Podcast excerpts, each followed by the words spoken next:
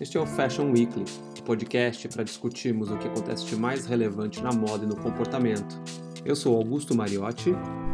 E eu sou a Camila Ian. Olá, é, aqui é o Augusto Mariotti de Paris e eu converso com a minha parceira de podcast, a Camilian, que está lá em São Paulo, está na Ilha Bela. Cami, tudo bem? Tudo bom, Gu? Augusto está voltando do desfile da Off-White e eu estou voltando de pegar as crianças na escola. Realidades parecidas. Bem parecidas. Só que não. é. É, bom, a gente vai falar hoje nesse episódio é, sobre a morte do Karl Lagerfeld e o legado que o Karl deixou para essa indústria. É, o Karl é, na verdade, é um dos últimos é, estilistas, é, ícones icônicos ainda vivos, né, Cami? Sim, nossa. Acho que o último icônico, né? A gente tem ainda, sei lá. Acho que já tem o Armani mas... e o Valentino, né? Armani, Valentino. São... O Valentino não trabalha mais. Já né? não trabalha mais, é verdade. Tem a relevância do Karl Lagerfeld. Acho que ele realmente é o desse nível de importância, assim. Eu acho que ele foi o último. É, é, acho que acho que quando se fala realmente de moda e tudo que a moda um dia significou, né, do glamour, enfim, é, realmente da alta costura, né, porque o Armani não faz alta costura, né, então acho que também distancia é. um pouco o Armani talvez dessa dessa dessa, dessa aura do grande criador, de, né, de tudo que envolve é, é, o, o, ser um grande criador.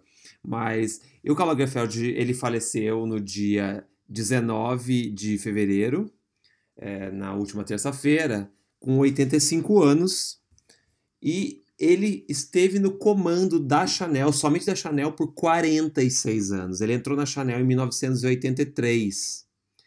Mas ele também estava à frente da Fendi, do feminino da Fendi, há 51 anos. Isso, isso, isso para mim é algo é, inimaginável, né, Cami? É, é, inimaginável. É inimaginável. É, nos, ainda mais nos dias de hoje, que a gente vê essa dança das cadeiras dos estilistas que ficam dois, três, quatro anos à frente de uma marca e já são substituídos. Ele ficou meio século e trabalhou até o último Exato. dia. Né? Eu vi uma entrevista da Silvia Fendi falando que o desfile da Fendi foi na quinta-feira. Na segunda-feira, eles estavam discutindo os looks do desfile da Fendi. Ela e o Carl estavam discutindo. Ela estava aqui em Paris, é, porque o Carl já acho que já não iria para Roma, para Milão, para o desfile, porque ele já não estava muito bem de saúde, mas ela estava aqui em Paris é, discutindo os últimos detalhes do desfile com ele. É impressionante isso, né? Impressionante. Tanto que ele foi para o hospital é, na, na véspera e no dia seguinte ele morreu. Ele, tava, ele, ele tinha um câncer né, no pâncreas e ele Sim. escondeu essa doença da maior parte das pessoas. E as pessoas próximas a ele falaram que ele lutou bravamente.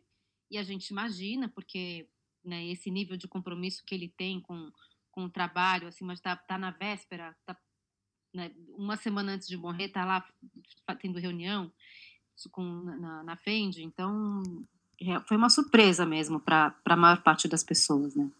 É, é, eu acho que, na verdade, quando o Carl não apareceu no final do desfile de alta costura em janeiro em Paris, aquilo acendeu um alerta.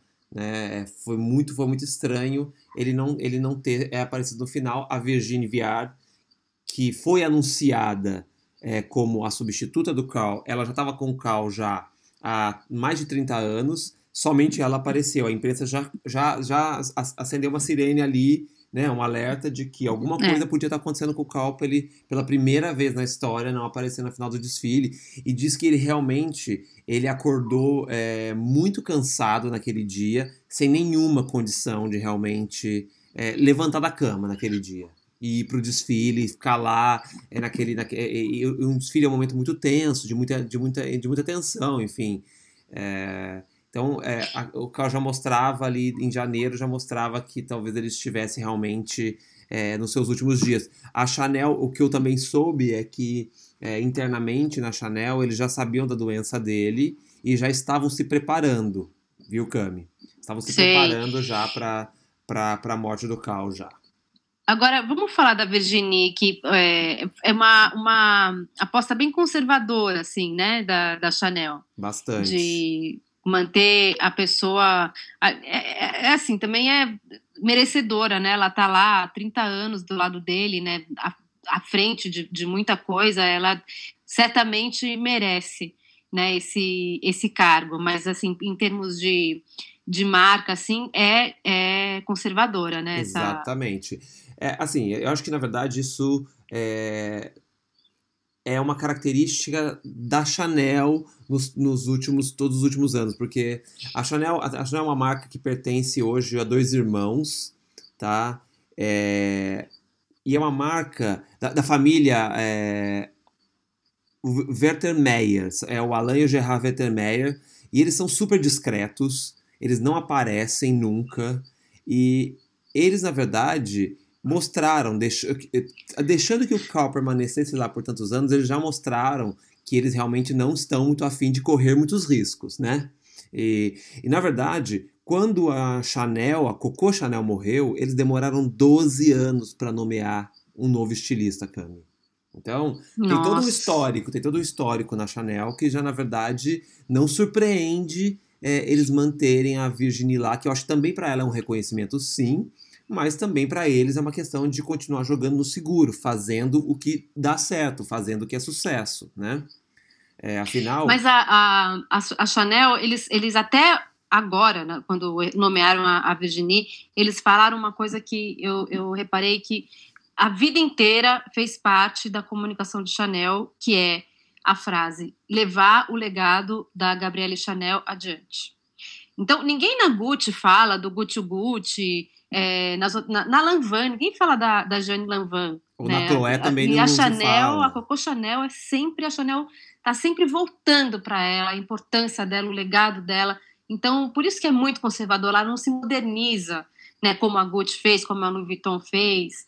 Né, nesse sentido, ela não, não se moderniza, porque ela está sempre presa àquela herança da Coco Chanel dos anos 20, 30. Né? É, eu, te, eu até acho, na verdade, que o, que o Cal, ele, ele até modernizava, sim, a marca. É que eu acho que os códigos e a herança é tão pesada que você não consegue reinventar totalmente. Você não consegue partir e começar a fazer uma estética que não converse com todo o histórico da Chanel. Porque, de fato, a Coco Chanel é o maior nome da moda, né? É o nome mais icônico, é o nome que qualquer pessoa, mesmo que não é da é. moda, é, sabe de quem se trata quando você falar. Exato. Coco Chanel, é, praticamente todo mundo sabe quem é. Então, realmente, é, é uma marca especial, é uma marca com um histórico muito especial. E, e o Cal, é, realmente, ele soube é, multiplicar esse legado, né? É, sabia, inclusive, em junho passado, a Chanel divulgou pela primeira vez os resultados da marca. Eles não, eles não divulgavam. É, porque não é uma empresa de capital aberto, então eles não são obrigados a divulgar, mas o ano passado eles divulgaram. A marca faturou mais de 9 bilhões de dólares em 2017.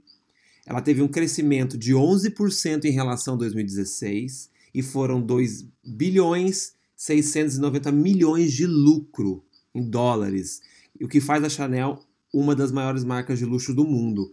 Então, assim, uma das três, né? Top três, né? Exatamente, uma das top Esse três. Esse número. Então, é, realmente, é, mexer nessa marca é muito mais complicado, né, Cami? Porque realmente ele já tem um jogo ganho. É, é. Mas a gente, a gente da moda adoraria ter visto aí eles anunciando de repente a Filo substituindo o Karl Lagerfeld, porque a gente gostaria de ver a Chanel mais moderna, a Chanel realmente sendo reinventada do zero, talvez, né? É, é. Enfim, acho que todo mundo da moda tinha essa expectativa. Mas como você acompanhou um pouco de como foi a repercussão da morte do Call entre as pessoas da moda, não foi?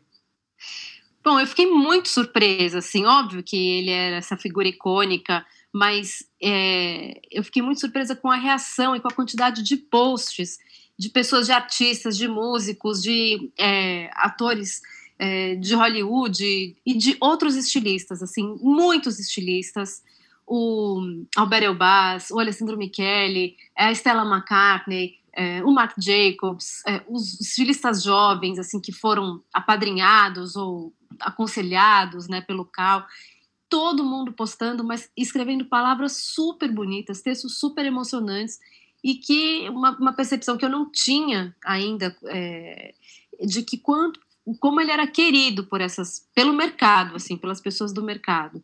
A Rihanna, é, todo mundo escreveu sobre ele com muito amor. Você sentia esse o carinho, um carinho verdadeiro, assim.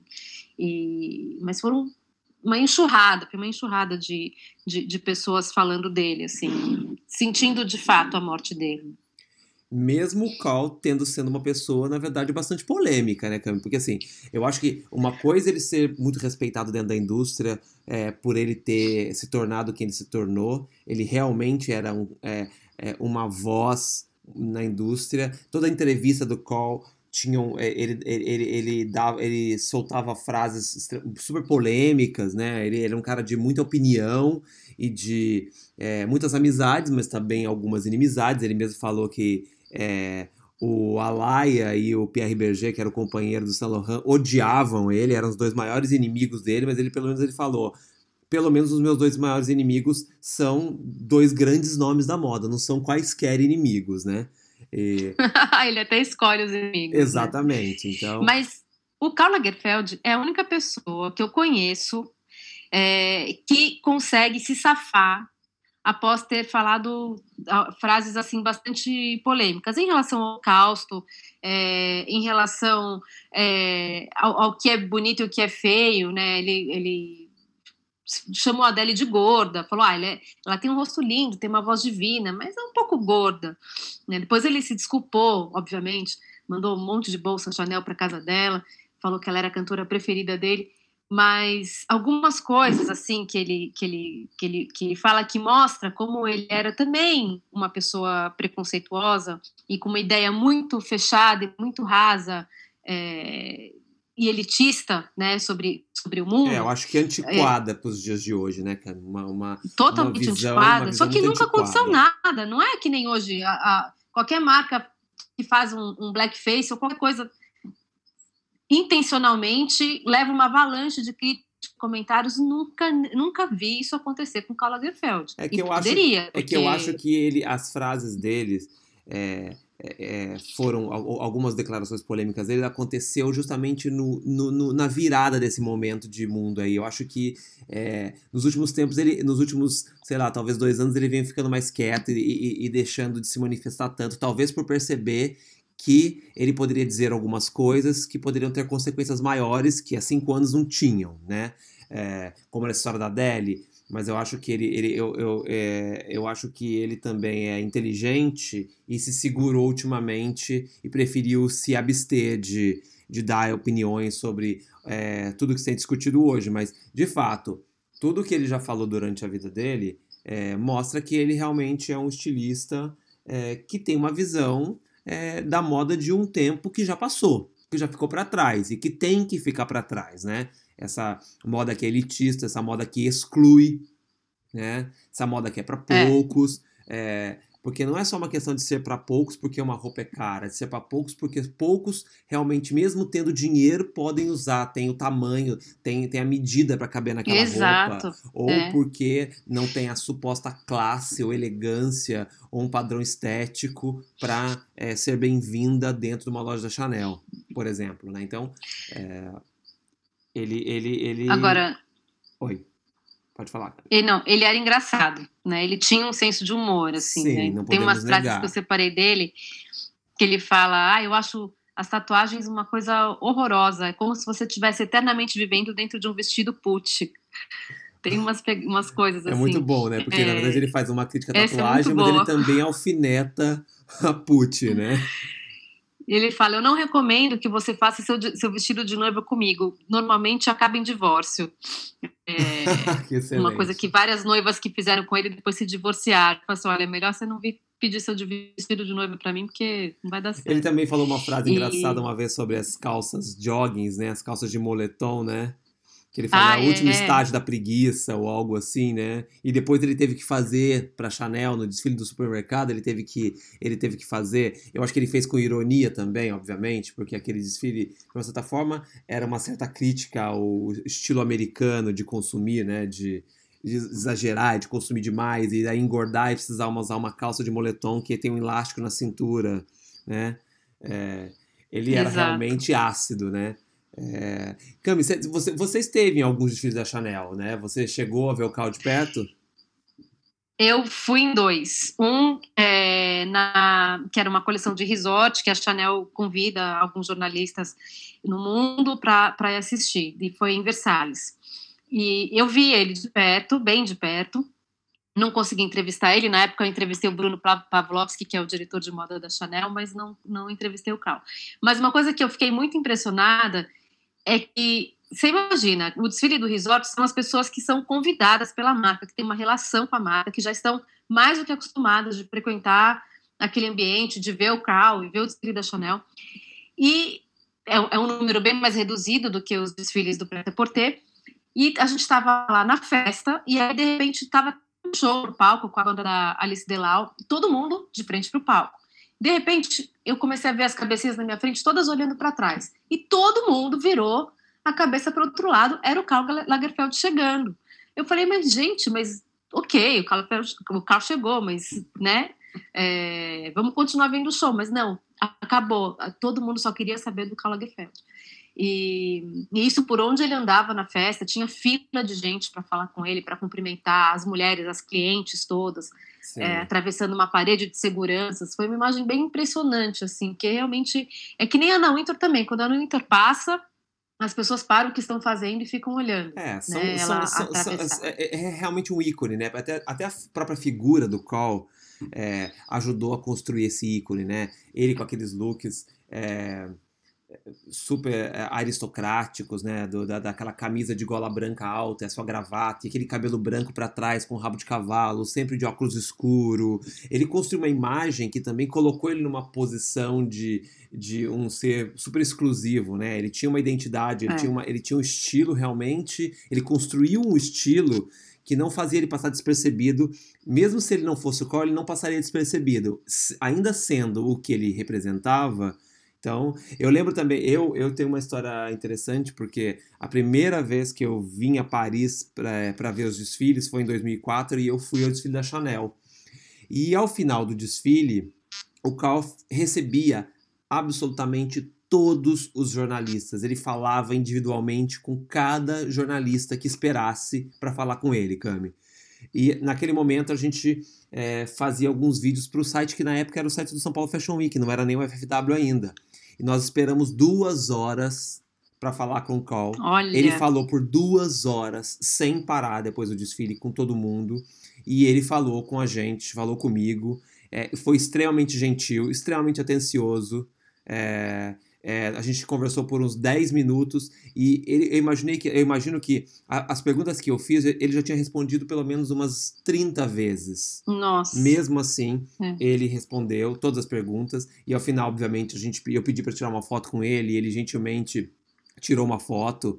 É... Você postou, né? Eu tá postei essa Instagram, foto, eu tá? postei essa foto até, nunca tinha postado essa foto. Eu achei, achei que valeria a pena dividir isso, porque é, para mim, como uma pessoa que gosta de moda, que trabalha com moda há muitos anos, foi muito especial realmente poder chegar perto daquela figura que parecia extremamente inatingível. Sabe? É pessoa, eu, eu, nunca imaginaria que eu poderia é, estar ao lado do Karl Lagerfeld, porque é isso, que a gente, é isso que você falou. Se essas celebridades que estão acostumadas a conviver nesse meio é, ainda é, realmente é, ficam assim quando ele aparece, imagina eu com 23 anos nunca tinha ido a um desfile, vai ao desfile da Chanel e o Karl Lagerfeld conversa comigo, entendeu? Ai, que delícia. E eu lembro também, e eu lembro também, e eu lembro também quando o Carl foi para São Paulo. Você lembra? Você foi nessa festa? Ah, lembro, a gente foi, a gente dançou a MIA. Em 2013 ele foi para São Paulo. É. E antes dele ir para São Paulo, na verdade, é, vários boatos é,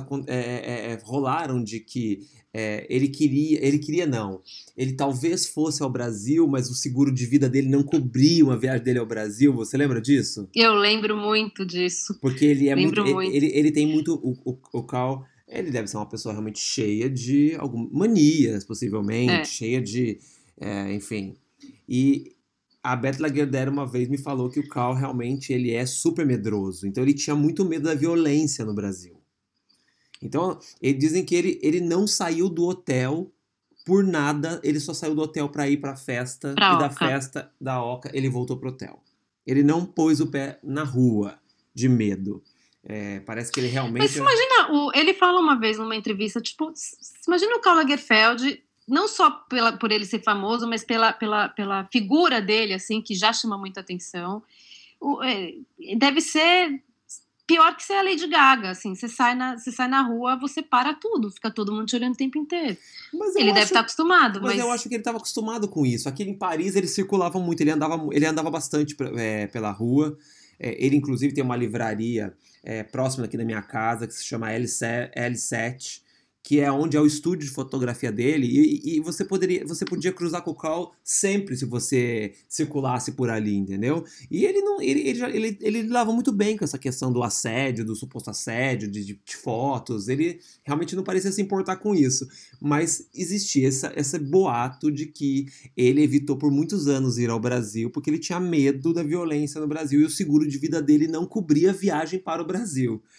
Era divertido ouvir essas histórias, era divertido isso até que em 2013 a Chanel já tinha loja no Brasil e o Brasil vivia um momento é, importante economicamente. A Chanel fez uma festa e levou a exposição é, The Little Black Jacket para São Paulo e ele foi. E eu lembro que na festa também as pessoas não paravam de olhar para ele.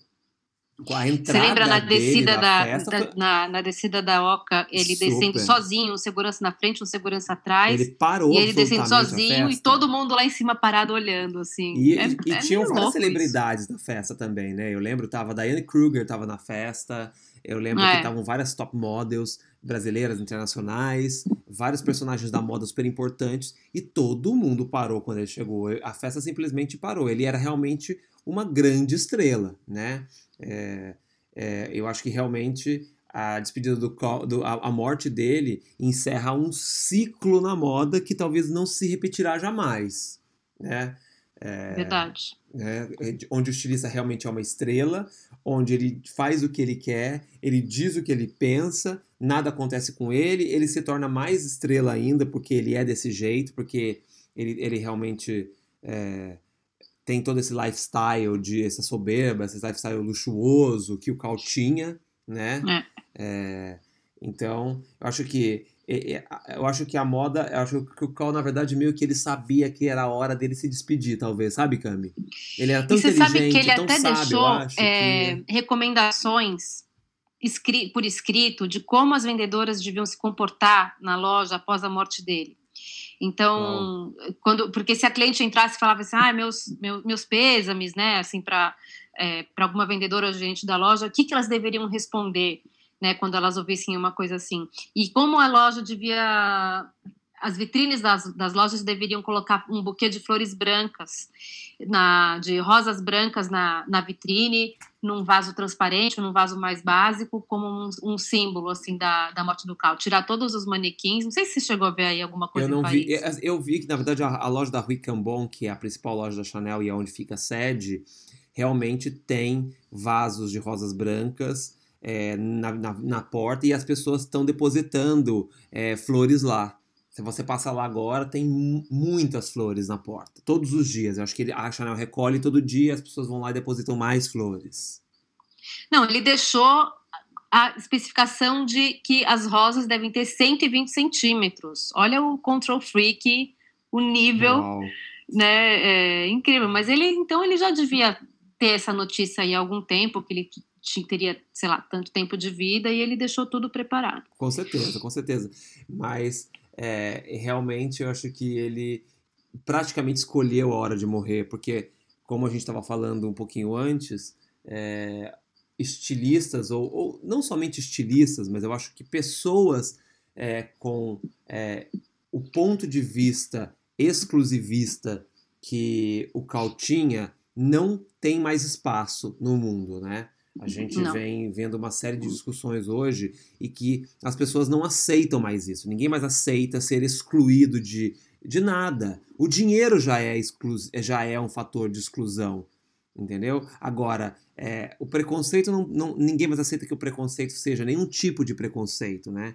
E o Carl, acho que ele talvez é, não conseguisse é, é realmente é, se enquadrar mais é, no que no mundo no mundo de hoje para onde o mundo está caminhando enfim é, então ele, as frases que ele diz que ele disse é, hoje, com certeza, eu acredito que a reação das pessoas seria muito mais agressiva e de muito menos aceitação. Entendeu? Muito mais, imagina, muito mais. É. Agora, para gente, a gente encerrar, eu acho que tem é, uma coisa que é bonita que ele fez, que foi comprar esses ateliês menores de, de expertise né, em, em técnicas de alta costura, que os ateliês provavelmente iriam morrer, e a Chanel comprou vários, assim, é, tem um que faz as luvas, o que faz os chapéus, e manteve vivo Uma aí essa... que faz os bordados, né? Os bordados, e manteve essa excelência, né, é, técnica manual viva. E, e os desfiles da Chanel, que sempre eram entretenimento, né, espetáculos, tinha foguete que saía, né, de, é, com fumaça e tudo. O supermercado, para mim, acho que foi mais fantástico.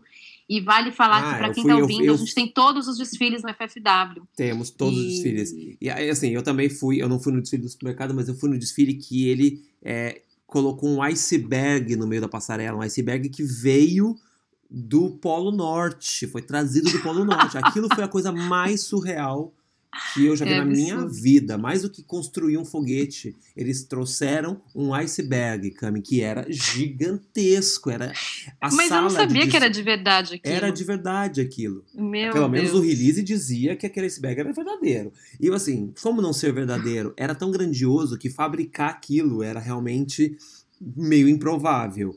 E, a, a, ele realmente, ele, eu acho que na verdade aí tá, você tocou num bom ponto para mim, e eu tenho que concordar com o Business of Fashion, que o grande legado do Karl Lagerfeld é o modelo de negócio, não é a moda em si, não é a roupa, não é as declarações dele, é, é o modelo de negócio. Ele realmente transformou a moda, porque é, o que ele fez a Chanel?